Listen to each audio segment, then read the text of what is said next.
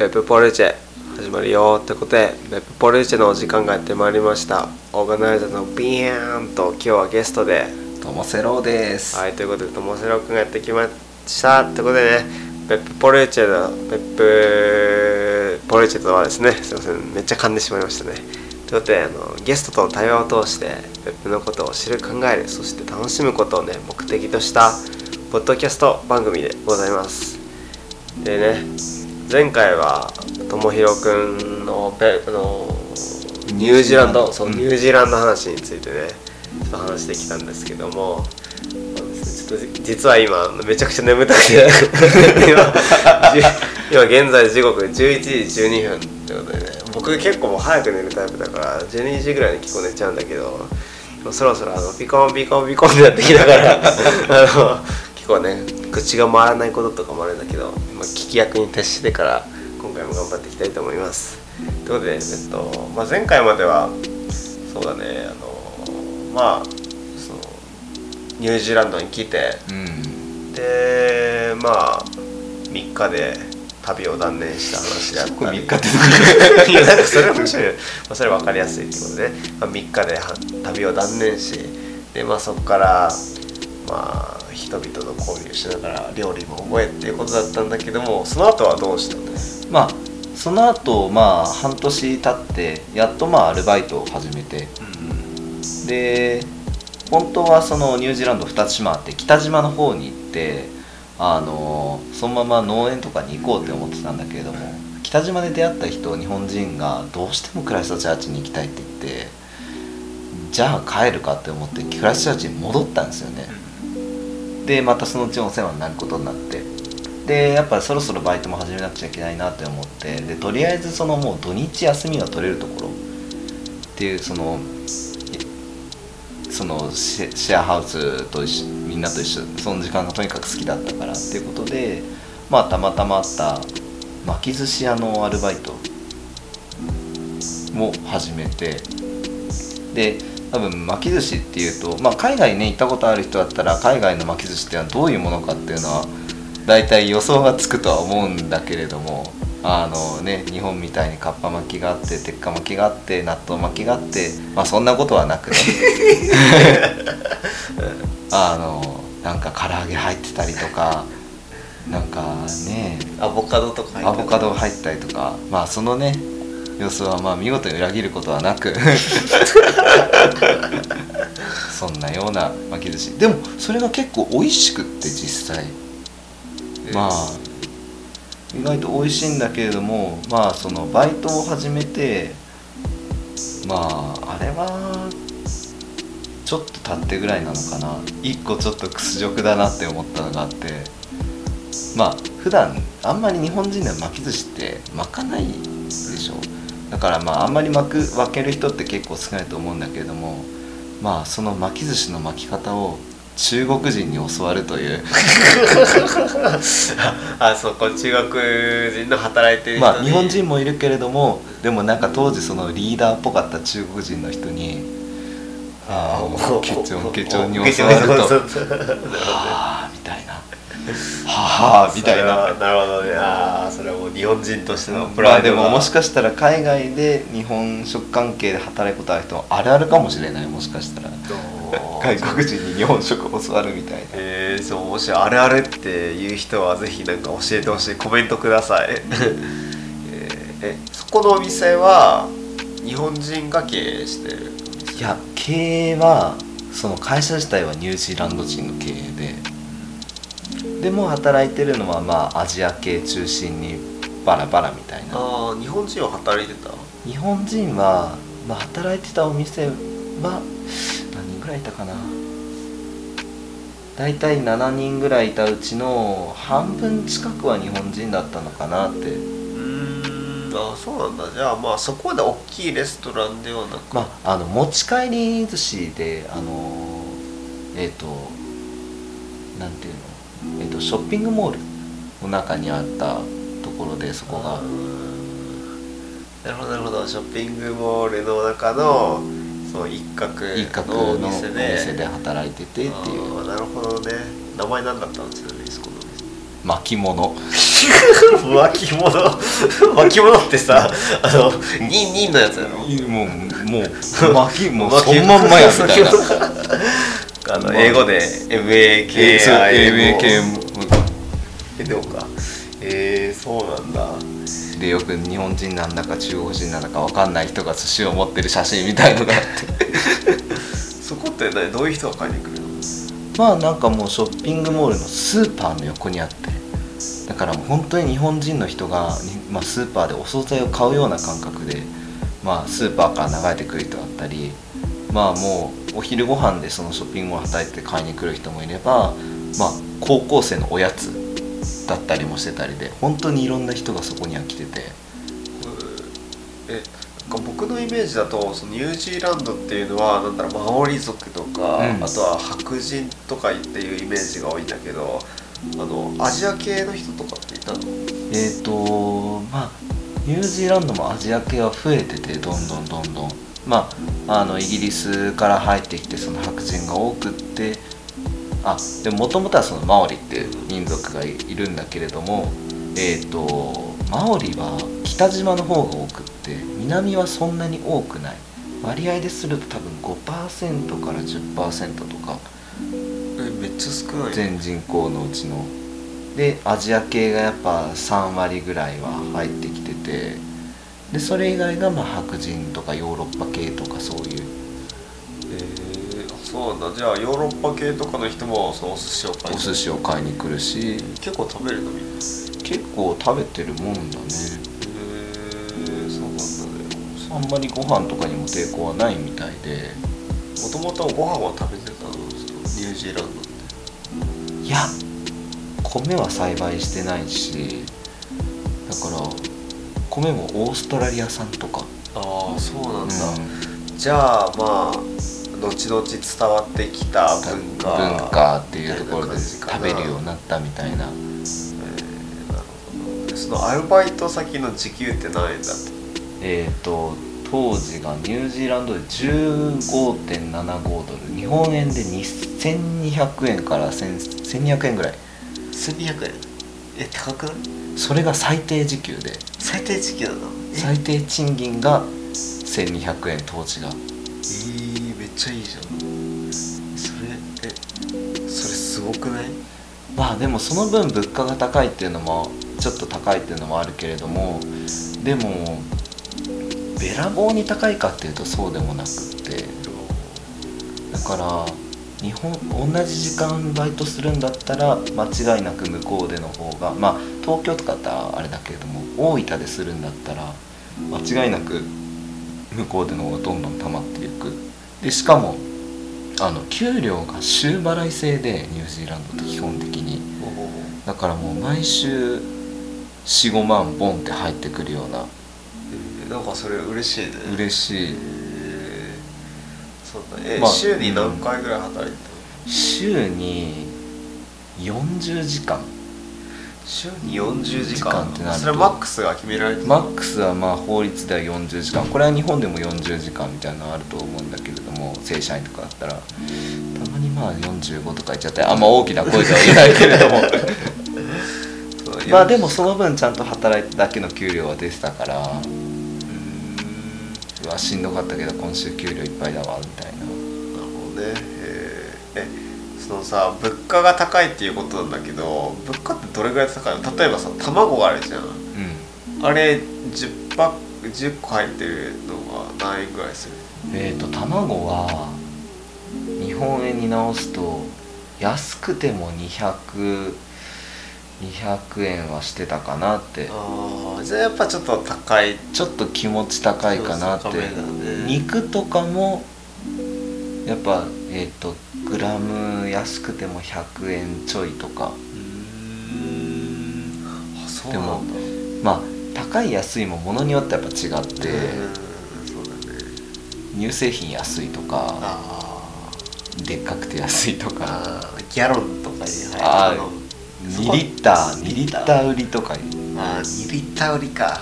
すごいな。普通日本だったら1リットル。うん。ちょっとだよね。チーズも1キロ塊でドンとか。チーズ好き的にはたまたまららない。ないなるでもどうなんだろう。車の維持費は安かったしうん。保険とか安かったしかまあベラなんかそんなに不都合ではなかったかなって。ああそうなんだね。まあでも日本で数百円で食べれる外食が羨ましいって思ったことはまあよくあったけれども。まあはい。まあ車が安いってことやったらいいけどそのまあ車でどっか行ったりとかしたの？車で結局年間一折った中で1万キロぐらいは多分走ってて。で多分南島の結構いろんなところまで行ったりだとか。えー、なんか旅とかした？旅？うーんそんなに長い旅はしてないけれどもやっぱ結構結構町と町がやっぱり離れてて。なるほどね。結構1回に1日に数百キロ運転しちゃうは結構ザラみたいな。あああ車ないと交通が不便なのか。なあもう全く動けない。あ本当？公共交通機関とかないの？いやーえっ、とまああの町の市内の中はあってもあとはもうバスが1日に数本ありますみたいなもうそんなレベルで。だからもし車を持ってなかったら大分県で例えると本当に大分市と別府市しか行けませんみたいな。ああだから別府市内しか動けませんよみたいな。ああそれきついね。福岡に行く高速バスなんて1日に数本ですみたいな。なるほどそれはきついな。確かに。うんじゃあ車ないとだいぶきつい、ね、車はまああった方があの仕事の幅も広がるしせっかくやっぱものすごく綺麗な国だからやっぱそういういろんなところを見るにはあった方がいいしから車は運転できるに越したことはないかなって向こうで。うんなるほどね。えー、あそうなんだ。なんか他にさなんかニュージーランドで印象に残ったものとかある？ああえっ、と最後1週間あ1ヶ月いたカラメアっていう町があってえっ、と人口500人ぐらいの本当に村ででそこもどっかの道の途中にあるんじゃなくってもうハイウェイの終点にある町でそっから先は歩道しかあの歩く道しかありませんみたいな。うじゃあ本当にもう末端みたいな。末端最果ての町みたいな本当に。えそれってもうなんだろう島の一番上とかそういう感じいやっていうわけでもなく一応その北西の方ではあったんだけれどもなんかそれより上の方には町があって100キロ近く離れててそこはもうひ歩く道しかないみたいな。えー、そう500人ってめっちゃ少ないけどさ、うん。えどういう村なの？なんでそこに行こうって思ったのなんかあのー実はそこに日本人が2人住んでて姉妹で住んでてあのオンタイムで見たわけじゃないんだけれどもなんか、えー、とテレビでなんかこんなところ日本人みたいな番組って、はいはいはいはいはい。なんかそれで出たみたいでで、まあ、それは後から知ったんだけれども、まあ、直接大陸級で何で行ったかっていうと、まあ、あのニュージーランドであのある記事を読んで日本人が書いた。でその人の記事を読んでうわこの町行きたいって思って。で最初そそのニュージーランドすぐ行ってその車で旅したって時にも5日間ぐらい行っててでその時にものすごく気に入ってじゃあまあまた行こうってなった町なんだよね。でなんでまたそこに行こうかって思ったかっていうとまあその町があのパーマカルチャー。でもあのまああのみんな結構半自給自足で生活してるような町であのその町の取り組みっていうかそのみんの町の人たちの暮らしぶりにものすごく興味を持ってでまあちょっとそういう農業とか興味が出てきて始めてたしだからあちょっと一回そういうところ長く行ってみたいなっていうのがあってそれで行ったのがきっかけかな。へえそうなんだ。半自給自足なんかなんかその実際に買うってなったら何を買うの？その村の人たちは。村の人たちは、まあ、買うってなると穀物とか。ああお米小麦とか。小麦とか。まああの大体の人たちがまあ野菜は育ててる。果実は育ててる。で人によってはやっぱり羊を放牧しててそこからまあ命をいただくっていう人もいるから。で町にそのスーパーもあるんだけれどもそんなに品数がやっぱり多いわけではない。肉類も含めて結構みんなそういうところに頼らず生活してるんだなみたいな。うーんああそうなんだね。その人たちって車持ってた？車はみんな持ってる。あないと動けない。あそうなんだ。えじゃあめちゃくちゃ山奥ってわけじゃないの？山奥ではなくって平地なんだけれどもえっ、とまあもうどこに行くにも公共交通機関なんてほぼないに等しくってでもその日本人の姉妹の妹さんの方はいまだに免許を持ってなくってでもその旦那さんが運転できるからいつもそれに乗っけてもらってるっていうので。なるほどね、えーその姉妹の人たちにはあったの？には合っててでまあそこがあのえっ、とまあゲストハウスみたいなところになっててまあそこのファミリーみたいなまあみんながみんな血つながってるわけじゃないけれどもそういうファミリーみたいな感じで運営しててでその中であのちょっと農業の体験もできるようなアクティビティというかそういうファームもあるからそういうとこで来たい人は来てやっていいよっていうので、まあ、世界中からわ若者が集まってくるようなところで。あそうなんだ。えー、じゃあ場所どこでどういうとこで寝泊まりをしてたの？なんかそこはあの、まあ、小屋みたいのがあってそこでまあ一人で悠々と。へー。じゃあ朝起きて起きて畑行って、まあ、ちょっと見てでまあなんかその畑を一緒にやってたデイブっていう、まあ、そこはもう住んでるスイス人の人がいてまあその人のお手伝いしながらまああのまあどっか自然とか見ていきたかったら見てきていいよっていう風になってまあ割とその辺は好きにさせてもらってたかなってそれがまあなんかあのよく WWOOFing とかって言われるやつあの exchange work であのちょっと1日45時間とか仕事をする対価であの accommodation、えー、と住むとこ住むところと、まあ、基本的に、まあ、あのそういう食料とかっていうのなんだけども、まあ、そこはちょっと食料はあんまりごめんけどっていうのでまあでももうそこに行きたかったから別にもうそれはもういいよっていうふうに言っててっていう感じのシステム。へー。なるほど。えそこってさちなみにだけどめっちゃ話変わるけど w i f i ってあったの？W i f i はあった。ああ、でなんかちょっとイメージが結構しづらいけどなんか日本にあんまない感じのあーなんなんかどうなんだろう？結構でもニュージーランドって日本と似てる国って言われてて実は。形も似てるし島国だし。でまあ左側通行だからで日本車もいっぱい走ってるし。なんだけれども真逆の国だと思っててやっぱそういう価値観のところだったりやっぱ何を大事にしてるかとかもっとその日本はどんどん早く早く便利にだけれども向こうはもっと小さくスローにっていう流れがあってでその言ってた絡め合ってる街はそれがさらにもっと強くって。